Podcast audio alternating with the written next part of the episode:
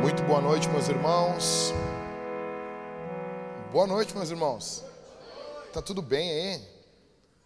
Tá tudo bem? Estão felizes, gente?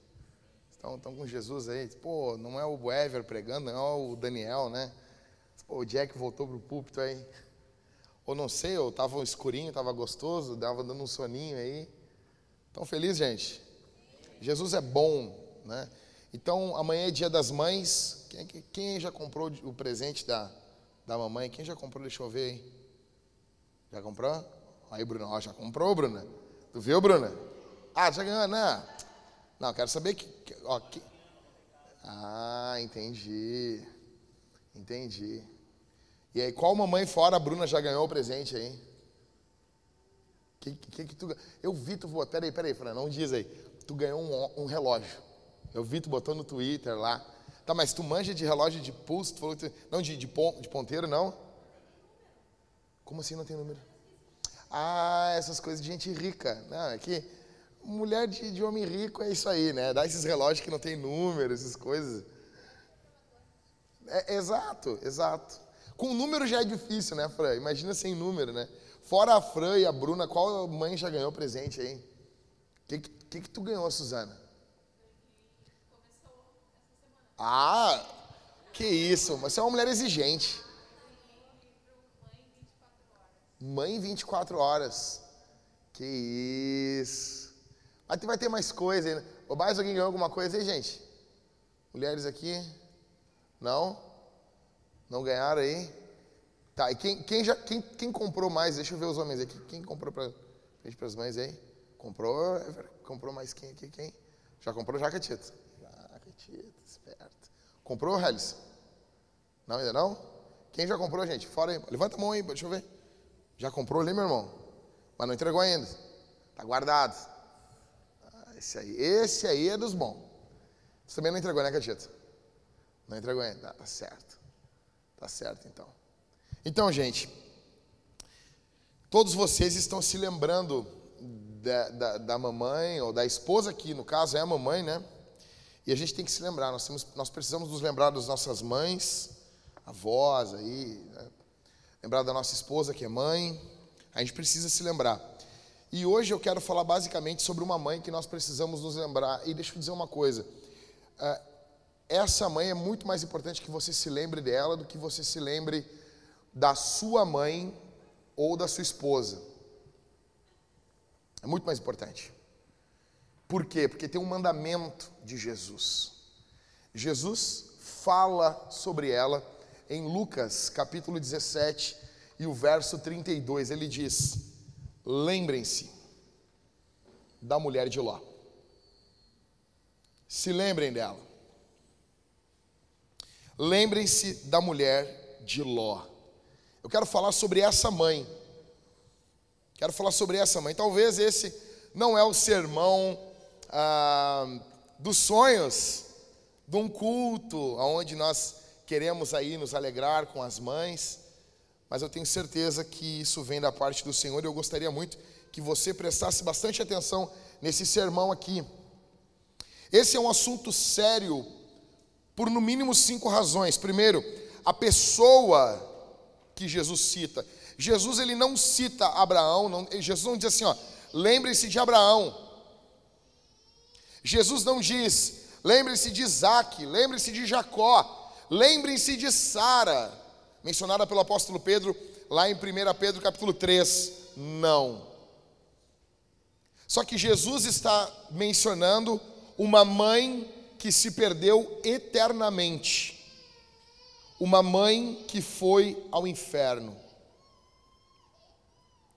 Jesus diz: lembrem-se da mulher de Ló. Se lembrem dessa mãe. Segundo lugar, esse é um assunto sério, porque envolve o assunto, o cerne do que Jesus está falando aqui em Lucas capítulo 17. Quando Jesus fala, lembre-se da mulher de Ló, Jesus está falando basicamente o contexto ali é sobre sua segunda vinda, sobre juízo, sobre a volta de Jesus. E deixa eu dizer uma coisa para você: é o assunto menos falado nos nossos dias. Nós queremos saber tudo sobre liderança, sobre dinheiro, criação de filhos, mas nós não ouvimos mais pregações sobre a volta de Jesus. E Jesus está falando sobre isso quando ele dá esse mandamento: lembrem-se da mulher de Ló. Em terceiro lugar, esse assunto é sério pelo fato da pessoa que fala ele, é Jesus. É Jesus que está falando, é o Deus de amor, é o Deus bondoso, é o Deus misericordioso, é o Deus que se fez carne e veio aqui e morreu em uma cruz no nosso lugar. É esse Deus bondoso que está dizendo: lembra, lembra da mulher de Ló. Em quarto lugar, esse assunto é um assunto sério, porque quando nós olhamos para quem ele foi direcionado antes, de falar esse assunto, Jesus estava falando com os fariseus. Só que ele muda o público e ele começa agora a falar com os apóstolos, os discípulos. Escute, Jesus está falando com os seguidores dele. Jesus está falando com aqueles que o seguem, com aqueles que cantam, com aqueles que louvam, com aqueles que leem Bíblia, com aqueles que vão na igreja. Jesus está se dirigindo aos seus discípulos e é para os seus discípulos que ele está dizendo: lembrem-se da mulher de Ló. Em quinto, esse assunto ele é um assunto seríssimo, porque ele evoca um, ele evoca algo, a razão por qual Jesus fala isso. Se Jesus manda lembrarmos da mulher de Ló, é porque temos a tendência de esquecer. Jesus fala: lembrem-se da mulher de Ló. Vocês vão encontrar, vocês podem ler depois full time, a, a, a, leitura inteira em Gênesis 19 na casa de vocês. Eu vou dar apenas umas pinceladas do capítulo 19 de Gênesis para vocês entenderem. Mas basicamente o que, que está ocorrendo ali? Ló vivia em Sodoma e Gomorra, duas cidades ímpias, duas cidades terríveis. Então, no capítulo 18, três seres chegam a Abraão e eles anunciam a destruição dessa cidade. No capítulo 19, dois seres, dois anjos, chegam até Ló. E eles chegam e eles dizem assim: Nós vamos destruir essa cidade. Tem toda aquela trama, eles querendo ficar ah, na praça da cidade. Ló dizendo: Não, vão para minha casa. Eles vão para a casa de Ló, os homens, eles cercam aquela casa, eles querem abusar sexualmente daqueles homens. Então dá toda uma trama. E esses dois anjos estão dizendo: Nós fomos enviados pelo Senhor, nós vamos destruir esse lugar. A maldade desse lugar subiu até os céus. Vamos, homem. Então ele se dirige aos seus genros, se dirige aos pretendentes, às suas filhas eles acham que Ló está brincando. E tendo um momento, ele, ele demora para sair da cidade, ele demora, demora. E o texto diz: porque o Senhor foi misericordioso, o Senhor arranca ele, não é dito como, mas o Senhor arranca ele ali dessa cidade. Então, quando Ló está saindo, indo para a cidade de Zoar, desce do, do céu fogo. Fogo. E isso já aconteceu em outros momentos da história. Desce fogo do céu. Você disse, cara, esse é o sermão de Dia das Mães. Bem-vindo à Vintage. Bem-vindo. Nós amamos a Bíblia, todinha ela. Nós falamos de tudo, tudo, tudo à luz da Bíblia. As pessoas tentam botar a gente numa caixinha e não conseguem. A gente ama a Bíblia, a gente ama a Escritura. Quando ela fala de salvação, a gente ama. Quando ela fala de sexo, a gente ama. Quando ela fala de inferno, a gente ama. Quando ela fala de céu, a gente ama. Nós amamos a Bíblia. Nós amamos a Bíblia. E eu queria falar um pouquinho sobre essa mãe. Eu queria que você prestasse atenção aqui, nessa mãe, para todos aqui. Em primeiro lugar, essa mãe é uma mãe que tinha privilégios. Olha o que diz Gênesis capítulo 19, do verso 15 ao 17. Ao amanhecer, os anjos apressaram Ló, dizendo: Levante-se. Olha o que os anjos dizem: Pegue a sua mulher e as suas duas filhas. Os anjos fazem menção dessa mulher. Que aqui se encontram e saia daqui, para que você não morra quando a cidade for castigada. Como, porém, eles se demorassem, aqueles homens o pegaram pela mão, ele a ele, a sua mulher e as suas duas filhas, sendo-lhe o Senhor misericordioso, e o tiraram e o puseram fora da cidade. Havendo-os levado para fora, um deles disse: Corra para sair daqui com vida, não olhe para trás, nem para toda a campina, fuja para o monte, para que você não morra. Nota, essa mulher, ela tinha muitos privilégios num período onde não havia igrejas, não havia lá a primeira igreja uh, vintagiana de Sodoma, não tinha, não tinha uma igreja batista, primeira igreja batista de Gomorra, não tinha, não tinha primeira igreja presbiteriana de Sodoma, do vale de Sodoma, não tinha. No momento aonde a humanidade toda vivia em trevas, essa mulher vivia em meio a uma família piedosa. Provavelmente, ela viu, ela teve contato, óbvio, com Abraão. Ela tinha um marido piedoso. O apóstolo Pedro fala que Ló era um homem justo. Não era perfeito, mas era um homem justo. Provavelmente essa mulher viu Abraão sacrificando animais. Ela viu Abraão falando do Deus Yahvé. Ela ouviu sobre suas promessas. Ela viu os anjos chegando em Sodoma. Ela tinha privilégios. Ela viu seu marido orar, ela viu seu marido invocar o nome do Senhor. Ela via o seu marido buscando a face de Deus. Ela via o tio do seu marido tendo contato com o Senhor. Cara, ela era sobrinha de Abraão.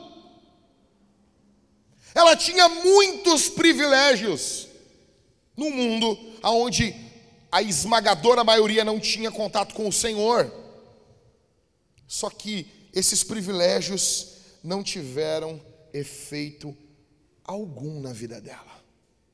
Nota isso, cara. Grava isso aqui. Ela era uma ímpia disfarçada. Ela tinha costumes religiosos, ela aprendeu a linguagem, ela aprendeu o jeito de falar dos crentes, ela aprendeu o que falar na hora que falar. Eu conheço gente assim. O cara é o ímpio, quando ele me vê, ele fala de Spurgeon comigo. Ela aprendeu as senhas. Ela aprendeu, e deixa eu dizer uma coisa: muitos aqui fazem isso. O que dói meu coração é saber que é óbvio que existem pessoas aqui essa noite que passarão sua eternidade no inferno.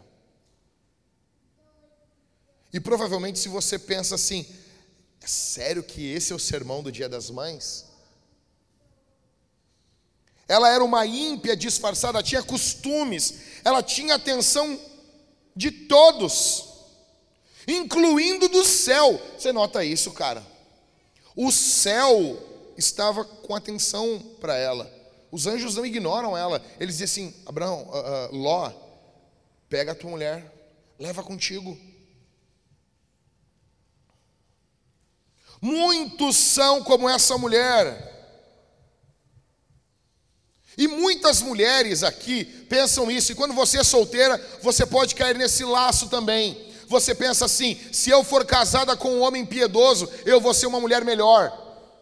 Ué, mas a mulher de Ló era casada com um homem justo. Muitos pensam isso. Ah, o que me falta é uma mulher melhor. Não. Privilégio não salva ninguém.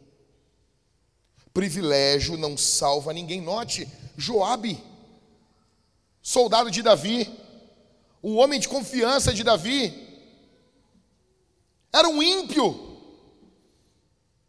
Olhe Geazi, o moço de Eliseu. Pense em Demas. Quando o apóstolo Paulo fala em 2 Timóteo, ele diz: Demas me abandonou, amando o presente século. Demas estava com Paulo, ouviu Paulo pregando, teve o privilégio de não se limitar ao que Paulo dizia para nós apenas as cartas. Demas esteve junto com Paulo, ele fala aos Gálatas, Paulo fala aos Gálatas: Demas, Demas está comigo. Só que era mentira. Tinha privilégios, mas não aproveitou.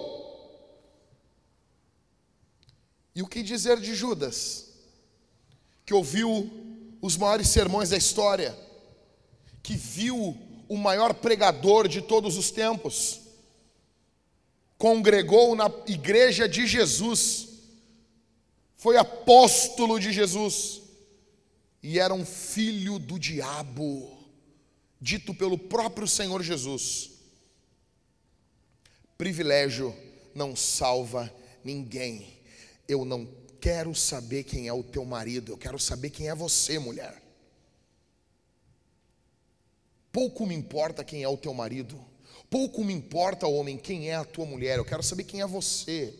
Pouco me importa quem é o teu pai. Pouco me importa quem é a tua mãe. Eu quero saber quem é você. Pouco me importa quem são os teus filhos. Quem é você? Quem é você? Interessante que o privilégio, ele não produz apenas coisas boas. O privilégio, quando não produz coisa boa, ele vai para o outro extremo, ele produz coisa ruim. E tu pode ver, cara. Gente que tem o contato com o divino. Acorda de manhã é Deus. Vai almoçar é Deus. Café da tarde, Deus. Está sempre em volta do divino, de Deus. Filhos de pastores ouvindo sobre Deus o tempo todo, Deus, Jesus, tem uma hora que isso já não, parece que não faz mais efeito. Tem uma hora que parece que isso já não. Você sabe o que eu estou falando? Existem exceções? Óbvio que existem. Mas você entende perfeitamente o que eu estou dizendo. Para mim, que não fui criado numa família de crente, Venho para Jesus, venho para a igreja e eu vejo às vezes barbaridades sendo feitas por filhos de crente.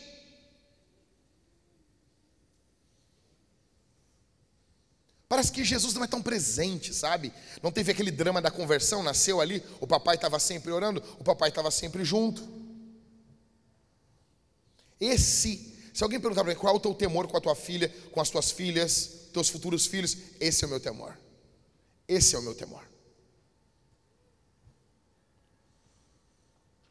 Ter familiaridade com o sagrado sem ser convertido pode ser fatal para a tua alma. Membros da Vintage, escute isso aqui. Escute isso aqui.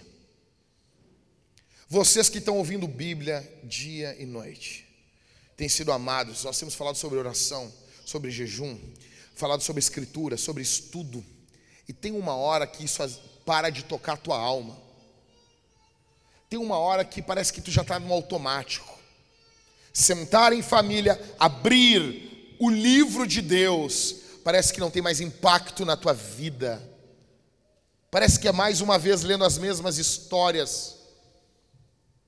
Filhos de crente que estão aqui, você que cresceu e teve o privilégio, e é uma bênção, você teve o seu pai orando por você, a sua mãe orando por você, e você despreza isso mães aqui da Vintage, você que tem acesso a livros que não se tinha antigamente, você que lê, você que conhece, você que sabe, Entenda uma coisa, entenda.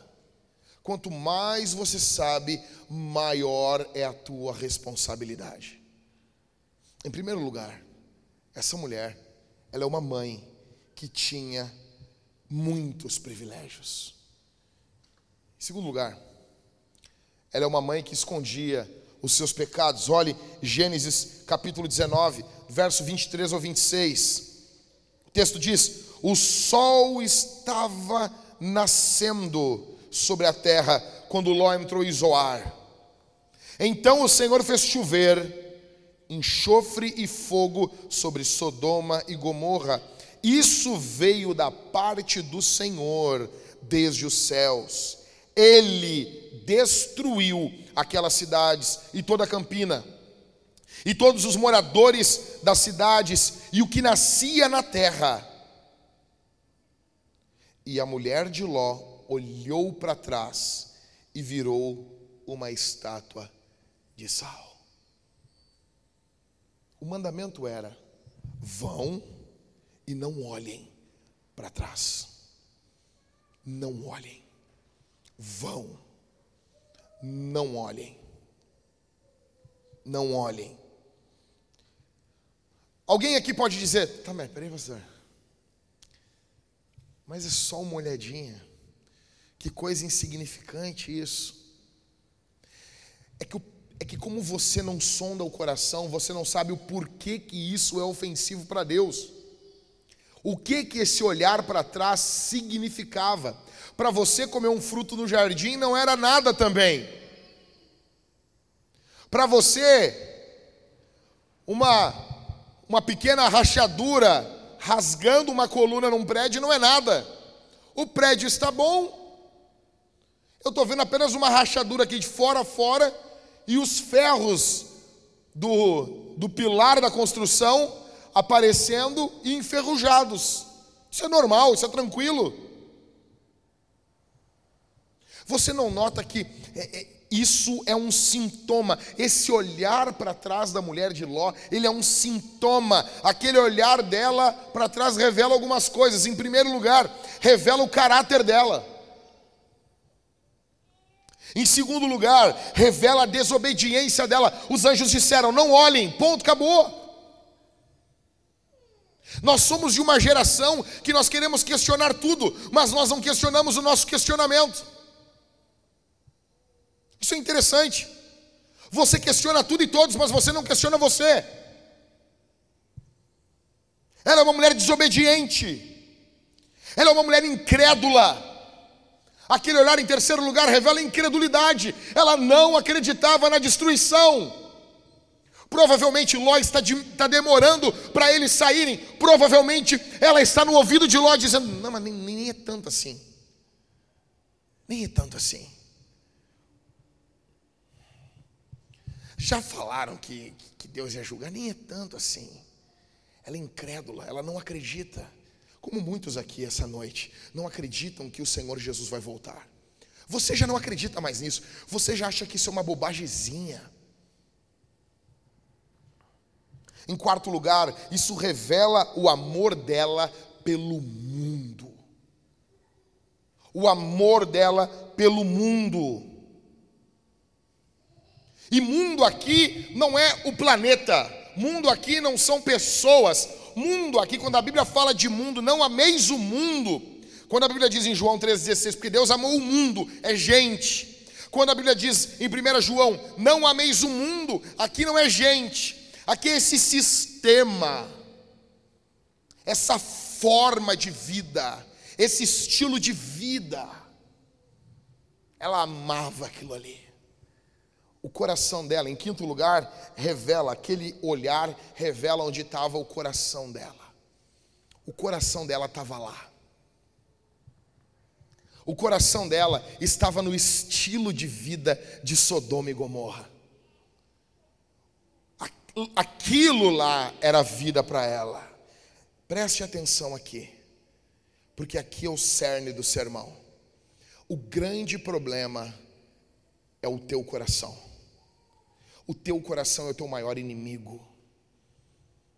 Você questiona tudo e todos. Você questiona pastor, ok. Você questiona presidente, ok. Você questiona governador, ok. Você questiona prefeito, ok. Você questiona políticos. Você questiona o teu chefe, teus pais, ok. Mas você não questiona o teu coração. E a Bíblia diz que o nosso coração é enganoso. E você ouve da cultura, siga o seu coração. Quando alguém diz para mim, Jack, siga o seu coração, eu digo, se eu seguir meu coração, eu vou te matar. Posso seguir? O nosso coração é enganoso. E nota aqui, cara, o texto não diz que ela era uma assassina. O texto não diz que ela era uma adúltera. O texto não diz que ela era uma ladra. Ela olhou para trás. O que, que ela era, pastor? Ela era uma falsa crente. Ela nunca traiu o marido dela. Ela nunca roubou nada. Ela nunca matou ninguém. Ela só não amava o Senhor. Ela amava o mundo. Você pode aqui, mulher, nunca ter entrado num motel para trair o teu marido. E você pode ir ao inferno do mesmo jeito. Você pode aqui nunca ter flertado com uma outra mulher. E você pode ir para o inferno do mesmo jeito, meu irmão. Do mesmo jeito. Se o mundo é valioso, e aqui volto a dizer, quando eu digo mundo, eu estou dizendo esse sistema regido pelo diabo, o Deus desse século, se esse sistema é precioso para você, você está indo ao inferno. Em segundo lugar, essa é uma mãe que escondia pecados e nota uma coisa: é, é, uma hora aparece, cara. Dava a impressão que nunca ia aparecer. Kennedy, dava a impressão que essa mulher iria viver a vida toda com o marido dela e ninguém ia ficar sabendo disso. Só que uma hora a verdade vem para fora uma hora aparece. Quanta gente começa bem e termina mal? Quantos? Quantos jovens rapazes, quantos jovens moços? Deixa eu dizer uma coisa para você. Deixa eu dizer uma coisa, eu estou com 38 anos de idade. Para alguns eu sou velho, para outros eu sou novo. Quando eu falo para um homem mais velho, ele diz: Ah, tu é um guri, tu é um guri, com todo sebo no rim aí. Quando eu falo com a gurizada, diz, não, o, tio, tiozão. Entendeu? Eu tô, tô naquela fase do limbo. Mas com 38 anos de idade, seguindo Jesus, vou fazer 23 anos de crente, seguindo Jesus, sem nunca abandonar o Senhor, não por mérito meu, mas por mérito dele. Na verdade, ele que nunca me abandonou, ele que nunca me largou. Eu vi diversos jovens rapazes que vieram e foram embora. Diversos. Diversos. Diversos jovens que eu os olhava, eles pregavam, eu era uma, um, um menino, e eles abandonaram a fé e estão até hoje desviados. Eu me lembro como se fosse hoje, de um rapaz que veio, eu andava com ele, me lembro do nome dele, me lembro do, da roupa que ele usava, me lembro dele pregando, me lembro de olhar para ele e ver esse cara é um exemplo. Bastou uma mulher, uma viúva, ele se enrolou com ela e ele está envolvido com ela, sem casamento, sem nada, há mais de 20 anos. E parece que, não, mas é só por um momento. Começou bem, mas não. Quantos casais? Quantos? Quantos casais? Quantos casamentos você já não foi? E você viu declarações de amor, eu te amo, festas lindas, dinheiro sendo gasto, quanta mentira sendo falada diante do povo de Deus, diante dos ministros do Evangelho e diante da igreja de Deus. Começaram bem, mas acabaram mal. Quantas mulheres jovens, quantas garotas que pareciam que temiam ao Senhor, pareciam que amavam o Senhor, encontraram o cara que não, ele é diferente. Ele é diferente. Eles se envolveram, entregaram sua pureza para esse cara. E esse cara apenas a usou e ela nunca mais foi a mesma. Ela não conseguiu mais se firmar nos caminhos do Senhor. Quantas? Quantos membros da Vintage? Quantos? Quantos chegavam aqui? O Ever é prova disso. Quantos chegaram para nós, Ever? Com toda, com toda. Não, agora eu, eu, eu me lembro. Chegou um rapaz uma vez assim, e o rapaz, no final do culto, ele veio, eu amo essa igreja, eu amo vocês, eu amo isso aqui, e chorava e dizia, e parecia o Chaves, Isás, Isás, Isás, Isás. No outro culto ele já não veio. Quantos? Quantos, Everton? Quantos vieram e disseram: Eu vou entregar minha vida, é isso que eu quero para mim, é isso aqui que eu quero para minha vida, eu quero seguir Jesus, eu quero levar a Bíblia a sério. Quantos? Quantos? E no primeiro confronto, deram as costas, foram embora e nunca mais voltaram. Quantos? Quantos pastores, não apenas membros, nós vemos esse, essa, essa, esse efeito da mulher de Ló em pastores. Quantos pastores pregavam contra o pecado, falavam, esbravejavam no púlpito, e eles estão caídos. Eles abandonaram a oração, eles abandonaram o Senhor, eles abandonaram a simplicidade da palavra, eles viraram estrelas, eles abandonaram tudo, estão caídos, não conseguem se levantar mais. Quantos que o Senhor tenha misericórdia? Começam bem, mas possuem os seus pecados ocultos. Essa mulher possuía esse amor pelo mundo, esse amor pelo sistema mundano. Ela não amava o Senhor, ela não amava, não amava o Senhor, ela não amava o reino de Deus, ela não amava as coisas de Deus, ela não amava o culto, ela não amava invocar o nome do Senhor, ela não amava isso, ela não amava. E quantos a gente já não viu isso? Uma vez estava o Rodrigo, o Everton e eu. E nós fomos visitar duas famílias no mesmo dia. Duas famílias. Chegamos na primeira família, pessoas que a gente cuidou, que a gente amou, que a gente doou a vida. Pessoas que entraram aqui e não conseguiam caminhar devido à depressão. Pessoas que imploraram, pessoas que a gente não buscou, nos buscaram, mandaram mensagem: por favor, vem aqui em casa. O diabo está aqui em casa. E eu entro naquela casa e a casa estava tomada de demônios. Então, pelo poder do Evangelho, o Espírito Santo começa a operar, as pessoas vão saindo das trevas, vêm para o Senhor, só que elas não querem abrir mão de nada, elas só querem as benesses do Evangelho. Outro casal viviam em discussão, viviam em brigas, e nós ali ajudando, ajudando, ajudando. Então fomos fazer uma visita para esses dois casais, e nós dissemos: Isso tem que acabar agora. Nós levamos a, a membresia da Vintage muito a sério. É membro, é membro, não é membro, né? é visitante. Membro possui um compromisso maior com o Senhor. Isso é, isso é, isso é bíblico. Quando Paulo manda em 1 Coríntios 5 expulsar aquele cara que estava transando com a mulher do pai dele, expulsem esse cara. Como que você expulsa alguém se, essa, se não existe um senso de pertencimento de igreja? Só pode expulsar alguém de um local porque sabe-se quem pertence a esse local. Membresia é algo sério. Lá estávamos nós. Chegamos na primeira casa, só a gente não quer mais igreja. Nós vamos procurar outra igreja? Não.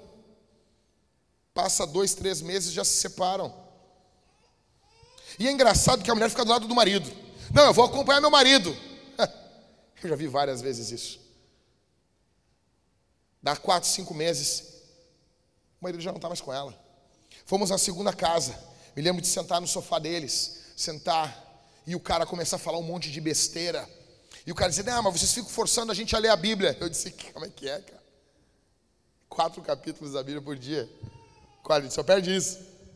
John Piper diz que em épocas de avivamento, a média lida, existe, existe um estudo sobre isso, que em épocas de avivamento, a média lida da Bíblia pelos crentes é de 20 capítulos.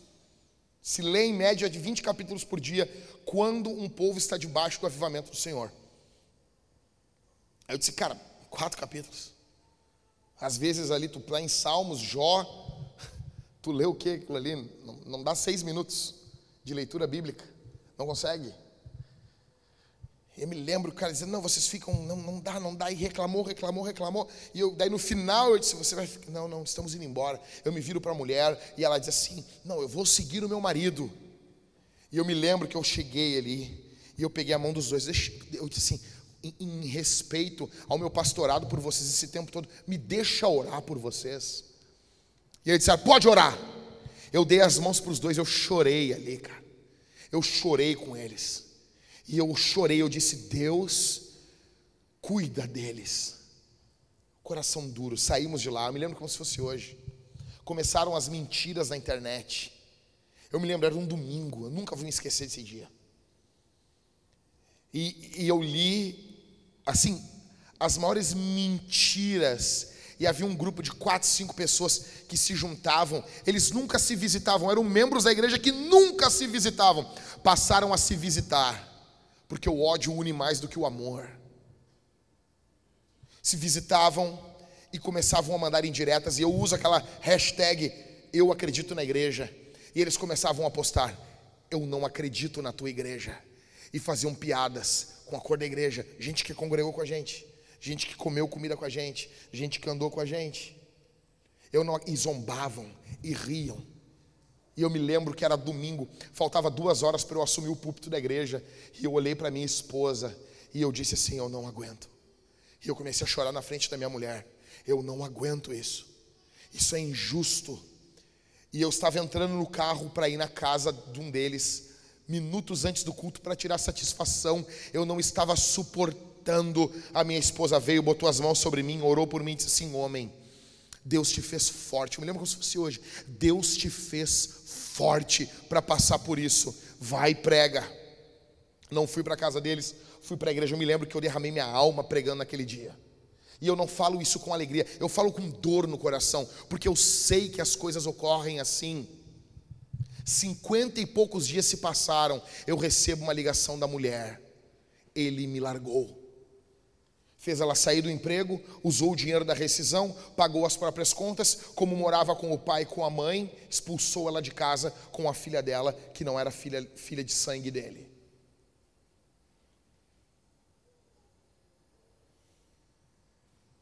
Sabe o que é isso, cara? Quantos, quantos andavam com a gente? Ou antes, quantos andavam na igreja que você nasceu? Quantos? E hoje viraram as costas para o Senhor. Eu não estou dizendo que uma pessoa foi congregar em outra igreja, glória a Deus. Eu estou falando quem abandonou os caminhos do Senhor. Quantos? São iguais à mulher de Ló. Não amavam o Senhor, não amavam a Bíblia não amavam a Escritura, amavam os seus pecados, amavam isso. Em primeiro lugar, essa mulher tinha muitos privilégios. Em segundo lugar, era uma, uma mãe que escondia os seus pecados. Escute isso. Terceiro e último, ela era uma mãe que foi alcançada pelo juízo de Deus. Verso 26. E a mulher de Ló olhou para trás e virou uma estátua de sal. Não se sabe que tipo de sal é esse talvez o material que estava descendo do, descendo do céu, o enxofre, não se sabe. Fato é que o juízo alcançou ela. Por quê? Porque Deus vê o coração.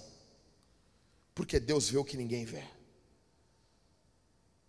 Porque para usar é apenas encostar na arca para a arca não cair para Deus aquilo é um ato soberbo, porque Deus vê o coração. Davi está vendo um cara tentando segurar a arca.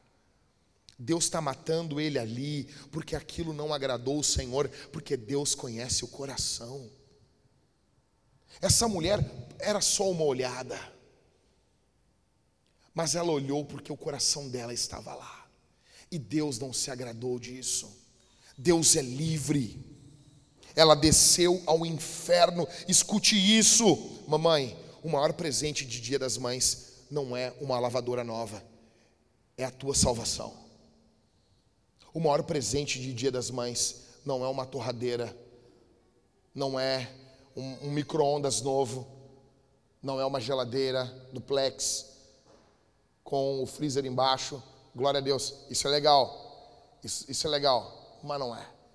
O melhor presente é você confessar o seu pecado, é você buscar o Senhor, é você abandonar aquilo que está levando você ao inferno. Escute isso.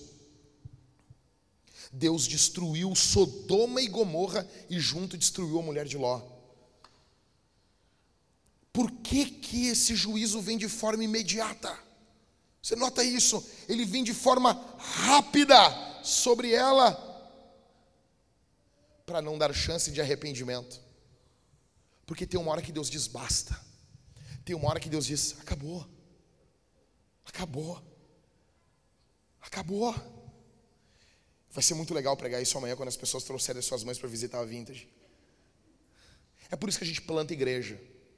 Porque se eu não tivesse plantado igreja, eu tinha que pegar e conversar tudo com um pastor presidente, explicar para ele que a gente está pregando a Bíblia.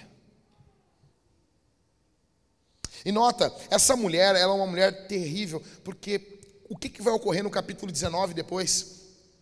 Ló está só com as duas filhas, ele vai para uma caverna, elas dão bebida forte para ele e elas se deitam com ele, porque não possuem homens naquela região, e elas enganam o próprio pai, a ponto da escritura dizer que eles, ele não notou quando elas chegaram e nem quando saíram, uma num dia e outra no outro dia.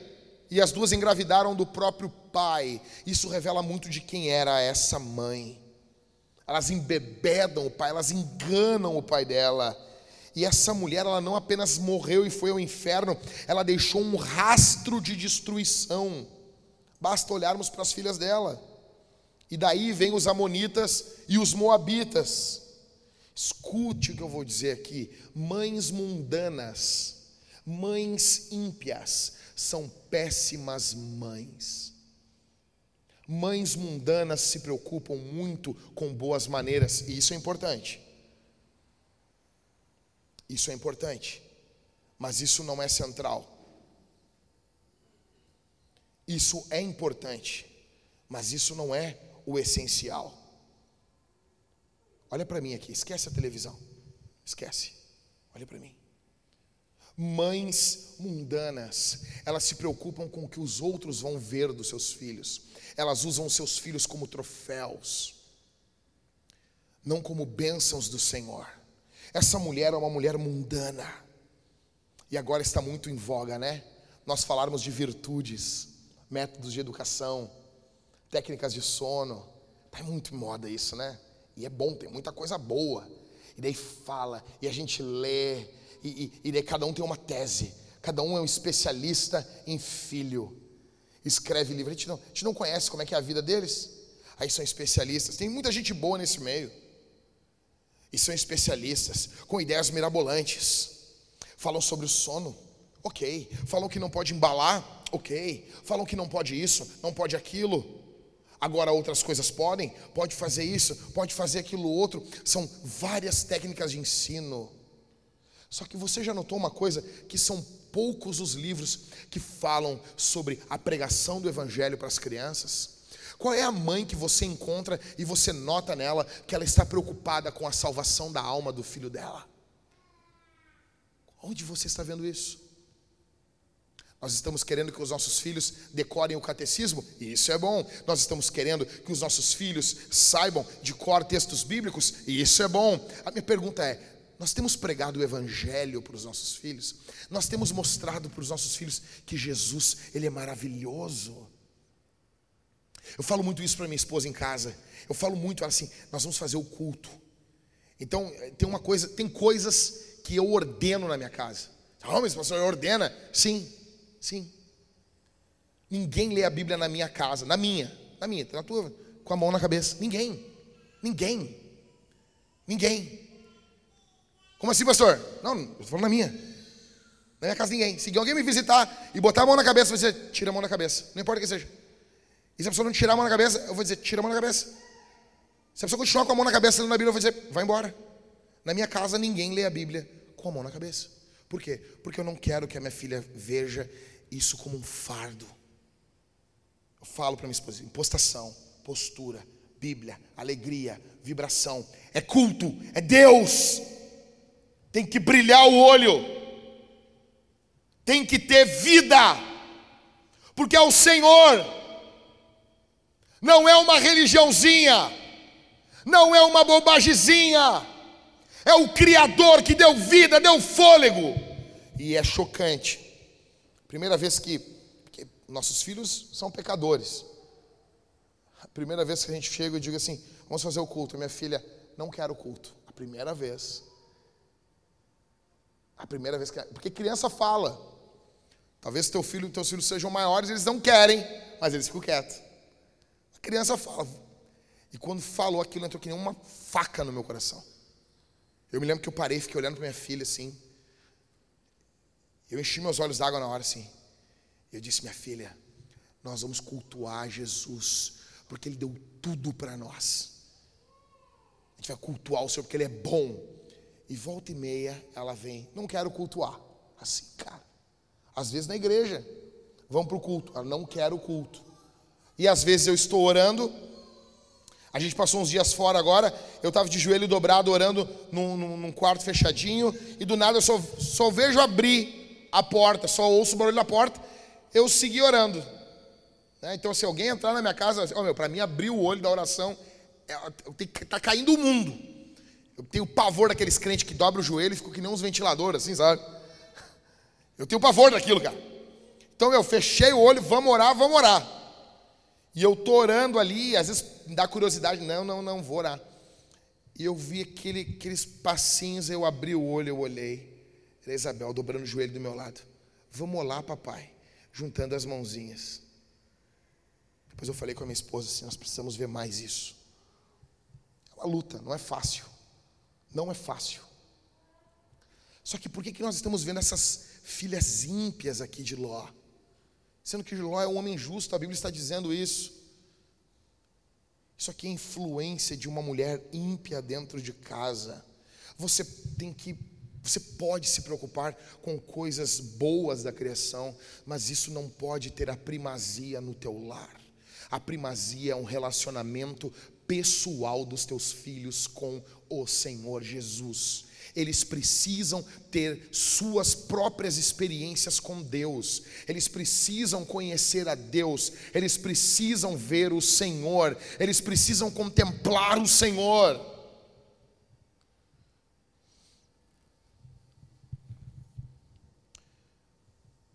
Eu estou caminhando para o final e fica a pergunta para você aqui, para nós: como sabermos. Como saber? Aqui, como eu sou pregador, estou falando para você, né? Como você vai saber se você vai ter o fim da mulher de Ló? Primeiro, você ignora a volta de Jesus, porque quando Jesus fala isso em Lucas, ele está falando sobre a sua volta. Deixa eu dizer uma coisa aqui: a volta de Jesus, é, é, ela, ela, é, ela está na tua agenda ela, é, ela é algo que permeia os teus pensamentos, ela é algo Olha aqui, olha aqui, olha aqui. Ela é algo que permeia a tua vida, ela é algo que permeia os teus sonhos, ela é algo que permeia você, ela é algo que está no âmago da tua vida ou. Não, isso é distante. Isso é um evento. Isso é coisa de crente fundamentalista. Isso é coisa de crente que inventam moda. Como é que é? Como que é? Segundo, o seu cristianismo, ele está frio. Você não se decide se você serve o Senhor ou se você não serve. Você não se decide se você uh, ama Jesus ou não. Sabe, é frio. É frio. Sua vida é marcada por frieza. Sua vida é marcada não por não por paixão a Jesus, Cara, pensa comigo aqui, meu. Pensa comigo, minha irmã. Pensa comigo, meu irmão. Jovem, moço, criança que está aqui. Ouça, ouça o que o pastor está dizendo. Como que está a tua vida? Como que está a tua vida? Em terceiro, você tem sido tentado a voltar para o mundo? O mundo, do nada, ele não tinha valor algum para você, mas ele passou a ter ele passou a ser interessante para você. Algumas coisas que você diria, não, isso é errado. Não, não é tão errado. Eu, eu vi essa semana, mandaram para mim um vídeo. E tinha um cara falando, e, cara, milhares de seguidores na internet. E ele dizia: Não, que esses pregadores aí que ficam tocando terror nas pessoas e ficam falando para o jovem: Ah, é só um videozinho, cara. Qual o problema desse cara tá vendo um videozinho? falando sobre pornografia, e o cara crente. Crente, criticando quem confronta a pornografia. As nossas igrejas estão lotadas de tarados. As nossas igrejas estão lotadas de homens que não conseguem olhar uma mulher bonita. As nossas igrejas estão lotadas de gente com vírus do adultério. As nossas igrejas estão lotadas de pecados ocultos, de pessoas que abrem a Bíblia na igreja e abrem o site pornô em casa. Isso não é, isso não é brincadeira, isso é seríssimo. Um quarto. Você está acalentando algum pecado recorrente? Ou seja, eu não estou falando aquele pecado, aconteceu, pecou. O pecado na vida do cristão é um acidente. Eu estou falando aquele pecado que você acalenta, você já tem momento, local, você sabe, e, e, aquilo você vai acalentando, você não luta, você se entrega, você tem acalentado, você tem abraçado, acolhido algum pecado recorrente. Quinto, você está brincando com alguns pecadinhos, você não está acalentando, mas você vai brincando com algumas coisas. Você vai brincando com alguns. Não, isso aqui não é tão sério. Não, isso aqui é mais sério. Isso aqui... Não, mas. E você vai que nem Sansão. Você vai brincando. Você vai brincando, brincando, brincando, brincando, brincando, e você vem aqui para um culto de Dia das Mães e você, não, vamos lá ouvir uma homenagem, homenagem a uma pinóia. Como é que eu vou estar homenageando? Como é que nós vamos parar aqui e ignorar? Ignorar a eternidade. Deixa eu dizer uma coisa, velho. Se agora se abrisse aqui o céu, o, o, rasgasse o teto dessa, dessa igreja aqui, esse prédio horrível nosso rasgasse o teto aqui e começasse o apocalipse, tudo começasse, Jesus voltasse, os céus abertos, você ia querer que meia hora antes eu estivesse fazendo uma homenagem para você ou chamando você ao arrependimento? O que, que você gostaria? Em sexto, você não é brincando aí, deu um problema, mas é descansando nos seus privilégios religiosos. Quinto. É, veio o quinto, não tem problema, gente. Você está descansando nos seus privilégios religiosos? Não. Não, não, o pai é crente. Não, não, o marido ora, o marido ora. Não, não, minha mulher, minha, minha mulher conhece Bíblia. Não, isso aí, minha mulher não, minha mulher ora. Não, eu tenho que, eu, eu tenho que cuidar disso aqui, mas meus filhos, meus filhos meus filhos estão crentes. Você tem descansado nos privilégios religiosos. Deixa eu dizer uma coisa: Spurgeon dizia que muitos pregadores estarão no inferno, cujas almas que ganharam estarão no céu.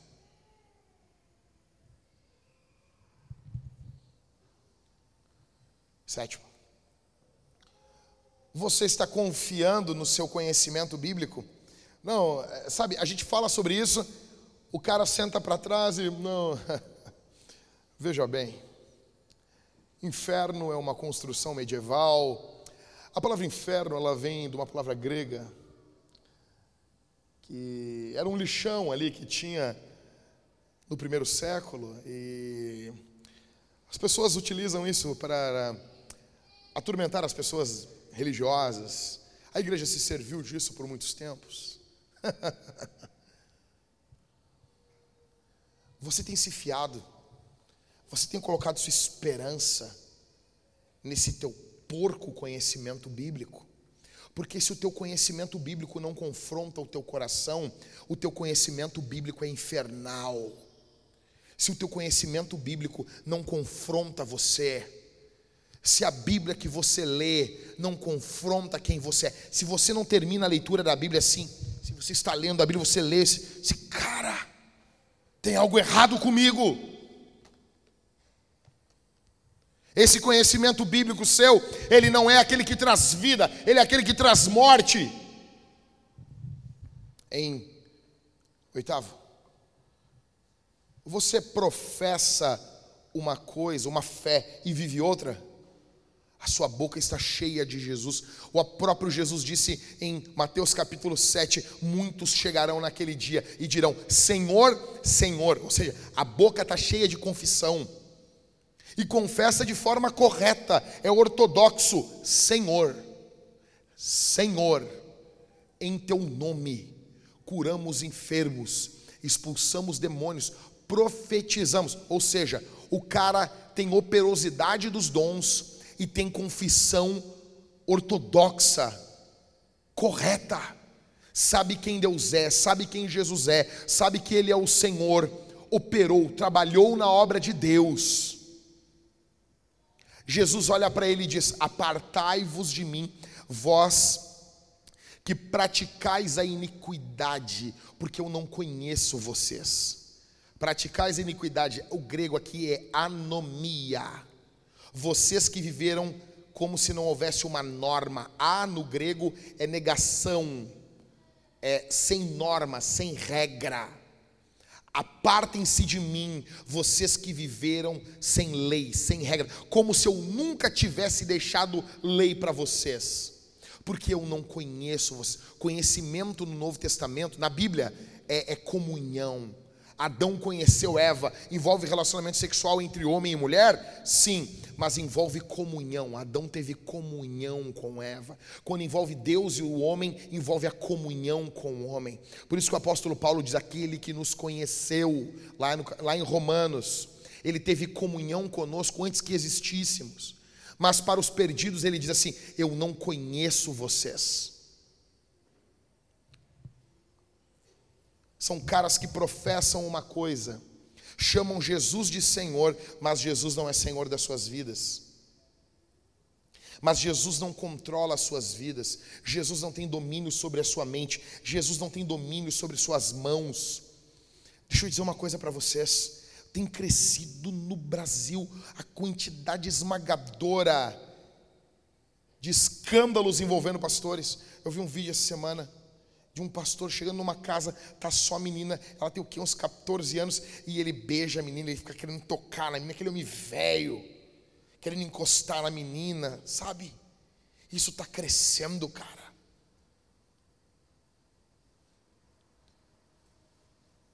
Nunca tivemos tanta badernagem dentro das igrejas.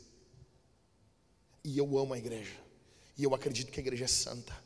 E eu acredito que isso não é a maioria. Mas isso tem mostrado para nós que muitos estão professando uma coisa, mas acreditam em outra coisa. Quantos pastores, aqui eu não estou atacando ninguém, gente, mas estou dizendo, quantos pastores estão abandonando suas esposas? Quantos? Quantos? Um cantorzinho agora, estava lá, largou a mulher, não é nem vítima, ele largou a mulher, continua com a agenda aberta, continua pregando, continuam cantando, continuam gravando e o povo aplaudindo. E o povo aplaudindo, cinquenta e poucas mil curtidas de pessoas, é isso aí. Que evangelho é esse? Você tem professado uma coisa e tem vivido outra? Em nono. Você constantemente pensa que poderá se arrepender em um leito de morte? Quantos aqui não pensaram isso alguma vez na vida? Não. Mas eu vou ter uma chance. Será que a mulher de Ló teve essa chance? Será que a mulher de Ló teve essa oportunidade? Será que a mulher de Ló teve essa chance? Não, mas uma hora ele volta para Jesus o inferno está cheio de desviados que não voltaram para Jesus. O arrependimento é hoje, não é amanhã. Havia um pastor na igreja que eu conheci Jesus, ele era um homem muito ímpio. E um dia ele, uma mulher foi se aconselhar com ele falando que seu marido era um homem mau. E entenda aqui, mulher, escute, quando você ver um homem, um pastor falando mal da sua mulher, esse cara está dando em cima de você. Fuja.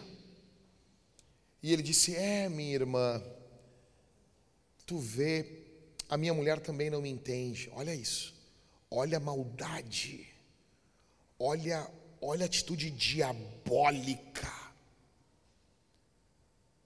Eu queria uma mulher de Deus para casar, para fazer a obra de Deus, usando o nome de Deus nos lábios impuros. Esse cara, por alguma razão, ele abandonou a igreja. E um dia ele estava sentado, bebendo, e eu não estou falando contra a bebida em si, mas esse cara acreditava que bebida era pecado, e a Bíblia diz que o que é feito sem fé é pecado, logo, se ele beber é pecado. E ele estava sentado, e ele bebendo, bebendo, se embriagando, e ele diz: Vamos beber hoje, que amanhã Deus perdoa. Naquela noite ele teve um derrame. Eu não estou dizendo que todo mundo que tem derrame vai para o inferno, é isso que eu estou dizendo, mas estou dizendo o caso desse, desse homem. Tiraram metade do cérebro dele. E eu visitei ele, fui orar por ele, e ele estava blasfemando contra o nome do Senhor. Ele morreu falando palavras torpes contra o nome de Jesus. Alguém brincou demais com o Senhor. Alguém tocou onde não deveria ter, tocado. Alguém tocou na santidade do Senhor. Décimo. Você apenas pertence a uma igreja evangélica. Você pode ter nascido na igreja. Você pode ter sido criado na igreja.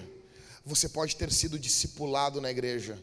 Você pode ter sido batizado na igreja, você pode ter se casado na igreja, você pode ter pregado na igreja, você pode ter envelhecido na igreja, você pode ter morrido e ter sido feita a cerimônia fúnebre de você na igreja, e você pode, quando abrir os olhos após a sua morte, ver que você está no inferno, se tudo que você tem é a igreja e não o Senhor Jesus. Nós amamos a igreja, mas a igreja não salva ninguém. Você apenas pertence a uma igreja. Eu estou caminhando para o final, eu quero fazer uma pergunta. Por que que alguns aqui resistem ao que eu estou falando? Por que que algumas pessoas aqui no seu coração dizem, não é bem assim? Da onde vem isso? Da onde vem esse sentimento? Para a gente respirar um pouquinho. Pastor, o que, que a mulher de Ló deveria ter feito então? Ok, eu entendi, pastor. A minha vida está desse jeito. O que, que a mulher de Ló poderia ter feito? Ela poderia ter feito algumas coisas. Em primeiro lugar, ela deveria ter olhado firmemente para o Autor e Consumador da fé, Jesus, o qual, em troca da alegria que lhe estava proposta, suportou a cruz, sem se importar com a vergonha, e agora está sentado à direita do trono de Deus. Hebreus 12, 2. Aí você vai dizer: não, peraí, peraí mas não, Jesus não tinha. Como não tinha? Jesus é Deus, mas não tinha nascido. Como que a salvação se dava no Antigo Testamento? A salvação se dava no Antigo Testamento pela fé. Hebreus 11 vai falar pela fé. E vai pegar todos os homens do Antigo Testamento. Eles fizeram tudo pela fé. Eles não sabiam que viria alguém que chamaria Jesus, mas eles sabiam que Deus ia fazer alguma coisa contra a salvação deles. A fé deles estava no futuro, a nossa está no passado. Eles viviam pela fé. Eleva os olhos para os montes, de onde me virá o socorro? O meu socorro vem do Senhor, pela fé. A Bíblia diz em Gênesis que Abraão foi justificado pela fé. Eles deveriam esperar de Deus. A mulher de Ló deveria ter confiado no Senhor. Ela deveria estar com os olhos fitos no Senhor. Ela não ia chamar de Jesus, ela nem sabia que o nome dele é Jesus, mas ela estaria olhando para Jesus. Hebreus 12, verso 2, é logo após Hebreus 11, está mostrando que aquela galeria do Antigo Testamento caminhou por todas aquelas páginas olhando para Jesus. Ela não olhou para Jesus. Quando o israelita olhava para aquela pedra, aquela rocha vertendo água, ele olhava para aquilo e aquilo ali apontava para Jesus. O Espírito testificava dentro do coração dele: Jesus. Quando ele olhava aquela nuvem no deserto, aquilo caminhando, guiando eles, eles não sabiam muito bem, mas eles sabiam: o Senhor está presente. Os piedosos que estavam ali, eles diziam: Jesus, talvez não falando esse nome, mas dentro do coração, é o Senhor que nos protege. Ela deveria ter olhado para o Senhor, mas ela olhou para o mundo. Ela deveria ter olhado para o Senhor. Meu irmão, você que está aqui, olhe para o Senhor. Eu rogo para você, cristão, por você. Eu rogo pela tua alma, eu amo você. Eu quero passar a eternidade do teu lado. Eu amo você. Eu choro por você. Eu digo, meu irmão, creia. Olhe para o Senhor. Mãezinha, mãezinha, você já tem as suas dificuldades dos dias. Você já passa as suas adversidades. Você quer mais adversidades eternas ainda? Olhe para o Senhor. Olhe para o Senhor. Olhe para o Senhor que ela deveria ter feito?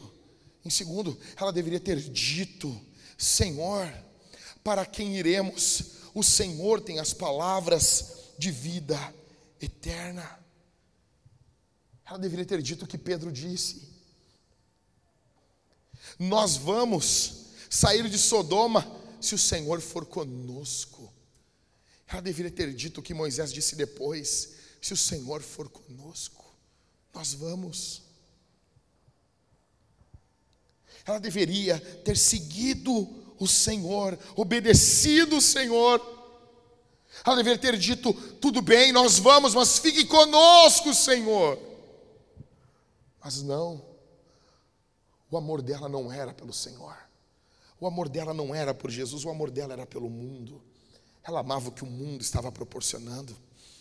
Em terceiro, ela deveria ter gritado: como o pastor Everton pregou, ela deveria ter gritado: Jesus, filho de Davi, tem compaixão de mim. Ah, pastor, mas volta a dizer, ainda que não saísse a palavra Jesus, Yeshua, Yeshua, da boca dela, ela tivesse dito: Senhor, Senhor, tem compaixão de mim.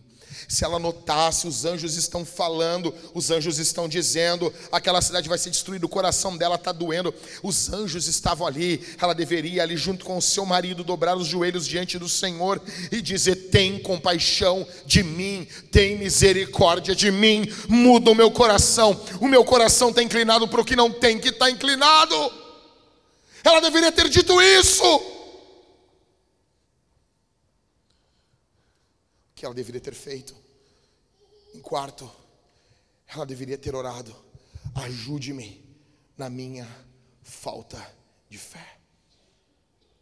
Assim como aquele pai que chegou para Jesus, o filho está endemoniado, Jesus, olha, se tu crê, e ele diz: me ajuda na minha falta de fé. Ele tem um pouquinho, ele tem um pouquinho, Catito, porque ele está pedindo fé para o Senhor, então ele tem fé que o Senhor pode dar fé para ele. Tu entende? E se tu tiver uma fezinha como o tamanho de um grão de mostarda, o Senhor Deus vai operar salvação na tua vida. E você não vai perecer igual essa mulher. E você não vai perecer. No final, qual é a diferença dos que perecem e dos que não perecem? A diferença é uma: é Jesus.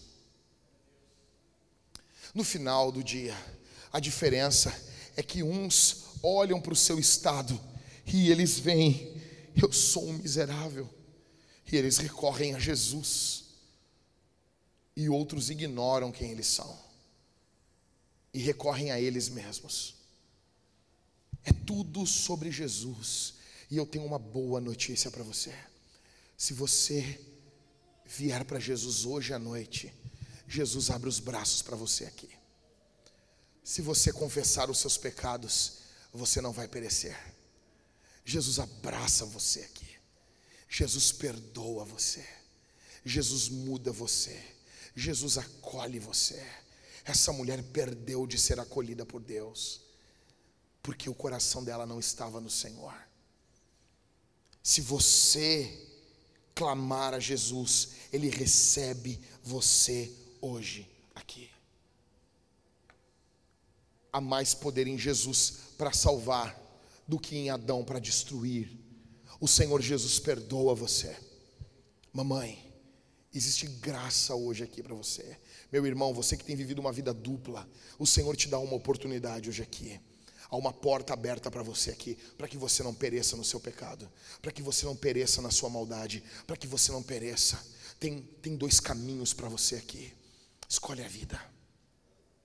Escolhe a vida para que vivas. Você está diante de uma escolha aqui essa noite. Escolhe o Senhor.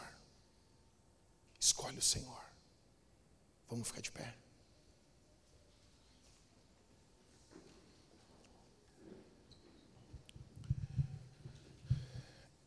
Nós vamos orar pelas mamães. Olha para mim aqui, não dispersa, não dispersa, não dispersa. Nós vamos orar pelas mamães. Eu gostaria muito que você continuasse nesse espírito. Nós vamos responder esse sermão aqui. Nós vamos responder a palavra de Deus. Deus exige resposta de nós, exige arrependimento. Como nós vamos responder? Nos arrependendo. O Senhor exige arrependimento e fé. Você se arrepende dos seus pecados e confia no Senhor. Você confia, você não deposita, olha aqui, meu irmão, você não deposita as suas esperanças em você.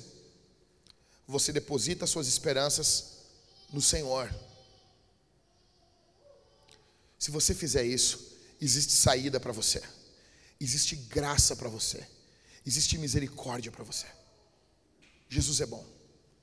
Nós vamos responder ao Senhor, em primeiro lugar, nos arrependendo, orando, clamando ao Senhor. Quando começarmos a orar, eu vou pedir principalmente aos homens, aos homens aqui, como diz 1 Timóteo capítulo 2, quero que os homens levantem suas mãos santas, sem ira, nem contenda, nem animosidade, e orem em todos os lugares. Nós contamos com vocês, homens. Nós vamos levantar um clamor aqui. Nós vamos orar pelas mamães. Se você não tem filhos e você quer ter, ore. O nosso Deus opera milagres. O nosso Deus muda cursos. O nosso Deus transforma. Em segundo lugar, nós vamos cantar ao Senhor. Nós vamos cantar a Jesus. Nós vamos nós vamos fazer uma festa para ele, porque ele é bom, porque ele salva, porque ele diz para nós: lembrem-se da mulher de Ló porque Ele é bom, Ele nos avisa, Ele ama você, Ele nos ama. Em terceiro lugar, nós vamos responder ceando. Terão aqui irmãos, aqui vai ter o cálice bronze e o cálice dourado. O cálice bronze vinho e o cálice dourado, suco, você vai vir pelo meio do corredor da igreja. Se você está em Cristo, se você congrega em alguma igreja, se você está arrependido dos seus pecados, você vai vir orando, você vai vir se arrependendo, você vai vir pedindo misericórdia ao Senhor. Você vai pegar o pão, vai mergulhar no cálice bronze, vinho, ou no cálice dourado, suco, e você vai comer e beber do próprio Senhor Deus. O Senhor pode encher você do Espírito Santo se você tiver tiver noção do que está ocorrendo aqui, se você não desprezar o pão, se você não desprezar o vinho, se você não desprezar o Senhor, isso é um meio de graça. Nós vamos responder ao Senhor também, ofertando e dizimando. Nós estamos começando um mês, e esse mês que passou em abril, ele foi terrível no que envolve as nossas finanças. Terrível. Agora que eu estou me lembrando aqui, que foi mandado, um nosso plantador de igreja mandou um vídeo para passar aqui no culto, e eu esqueci de mandar para o Levi, o Levi matar. Depois eu vou mandar no grupo da igreja. O que, que Jesus tem feito ali em Lajeado? Nós temos tido testemunhos do que o Senhor tem feito. Seja generoso. Você pode ofertar, dizimar com alegria você pode fazer isso, tem a máquina de cartão, crédito ou débito. Ah, pastor, crédito? Sim, tem gente que organiza o seu dinheiro assim. Não importa. Ou no gasofilácio, no modo antigo ali. Se você quiser fazer com o cartão, é com o Leandro. Ou atrás dele tem ali o Pix, aquele QR Code. Você pode ofertar e dizimar por ali. Por quê? Por que dizimar? Por que ofertar? Quais são os projetos? Velho, a gente quer mudar o mundo, cara. A gente está aqui, meu, nós estamos aqui que nem aquele, aquele cavalo, sabe, que está preso, só esperando essa pandemia passar, cara. E o nosso crescimento, assim, a gente tem meio que ficado amarrado. Mas eu creio que Deus já está fazendo e vai fazer coisas grandiosíssimas nos meses que estão por vir. Vamos nos preparar. O Senhor é bom. Seja generoso. Dizime, oferte com coragem, com confiança, com, com alegria. Por quê? Porque o reino de Deus está avançando e nós queremos que ele avance o valor de pagamento de contas agora no início de mês, essa semana. Primeira semana é a mais punk. Nós temos que pagar 20 mil reais em conta. E como eu disse para o Everton, Everton, quando as coisas não dão certo, lá vou eu correr atrás de dinheiro. E eu li um livro que o pastor dizia assim: é função do pastor principal, do pastor do púlpito, o pastor que prega a maioria dos cultos, é função dele levantar finanças quando a igreja está com problemas. Lá vou eu fazer ligação, mandar mensagem e me enlouquecer. Eu disse, Everton, você não dá para fazer isso todo mês. Seja generoso. Seja generoso. Vamos responder ao Senhor? Vamos orar pelas mamães? Vamos? Fecha os olhos então. Se a tua esposa está aqui, abraça ela, meu irmão. Levanta as mãos, abraça com uma mão, levanta a outra. Pode levantar a tua voz, assim como a gente faz na quarta, e começar a orar.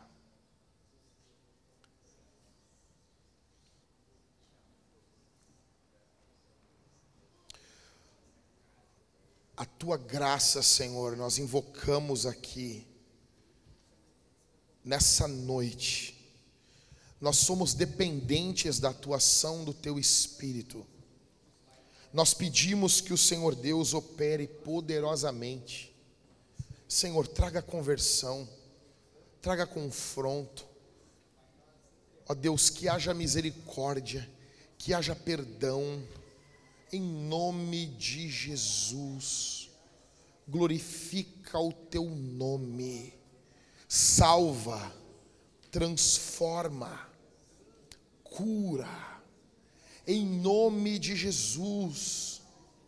Ó Deus, eu oro por essa mãe que antes de mais nada ela te conheça, tenha um relacionamento contigo. Antes de mais nada que haja vida, que haja conversão, que haja que haja noção de quem o Senhor é, em nome de Jesus. Ó Deus, ó Deus, ó Deus, cura essa mulher que está aqui, que veio, que possui enfermidades, um sonho de ser mãe, em nome de Jesus. Ó Deus, cura, salva, transforma, em nome de Jesus. Faz de nós uma igreja forte, uma igreja cheia do teu espírito, não com membros que olham para trás, não com membros que retrocedem, não com pessoas que estão olhando para o sistema ímpio desse mundo e sentindo atração por esse estilo de vida, mas com pessoas que estão olhando firmemente para o Autor e Consumador da nossa fé, Jesus. Faz de nós pessoas apaixonadas pelo Senhor, faz de nós pessoas que amam a tua palavra no nome de Jesus. No nome de Jesus. Come now, fount of every blessing. Tune my heart to sing thy grace. Streams of mercy never ceasing call for songs of loudest praise. Teach me some melodious sonnet, sung by flaming tongues above. Praise the mountain fixed upon it mount of God's unchanging Here I raise